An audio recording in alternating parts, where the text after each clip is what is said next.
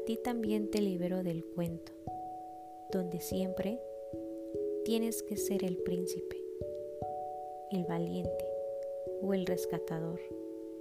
Por supuesto, el príncipe encantador. Te libero del cuento donde buscas, rescatas, amas solo a la princesa. ¿Qué tal que a quien amas es a la bruja, al dragón, a la campesina, a la que se rescata sola, a la que no vive en el castillo, a la que no es la más bella más que para tus ojos? Te libero del cuento donde tienes que ser de un color, el azul. Qué absurda manera de encasillarte, habiendo un mundo de colores, sabores y oportunidades para ti. Vístete del color que quieras, rojo, amarillo, violeta, el que tú sientas.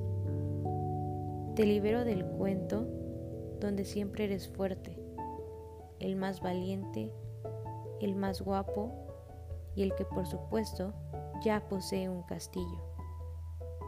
El que tiene tesoros y riquezas, o por lo menos alguna herencia. A ti también te han dañado y te han impuesto estereotipos de valentía, posesión y fortaleza. Te libero del cuento donde jamás se te permite llorar, donde la confusión, el caos y la derrota no existen, donde te has dado cuenta que tu papá no es un rey. ¿Qué tal que no quieres ser el héroe? Quizás se te antoja ser el villano, el que no puede, el que renuncia y el que jamás quiere una reina o una princesa o un cuento donde se casaron y fueron felices. Te libero del cuento donde siempre hay mil batallas, monstruos, dragones, oscuridad y con ello la consigna de que para todo se tiene que luchar, que todo es guerra y competencia. Qué cansado debe ser tener que ser caballero en guerra por la eternidad. Te libero del cuento, del hechizo, del amor mágico e impuesto, para que construyas tu mundo a tu manera y desde tu propia identidad.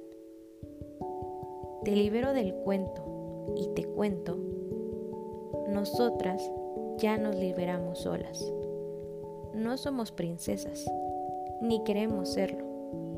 Ya no estamos dormidas entre las cenizas o atrapadas en nuestros cuentos. Amamos al hombre, al que ríe, juega, es sensible y cuando Él quiera es protector.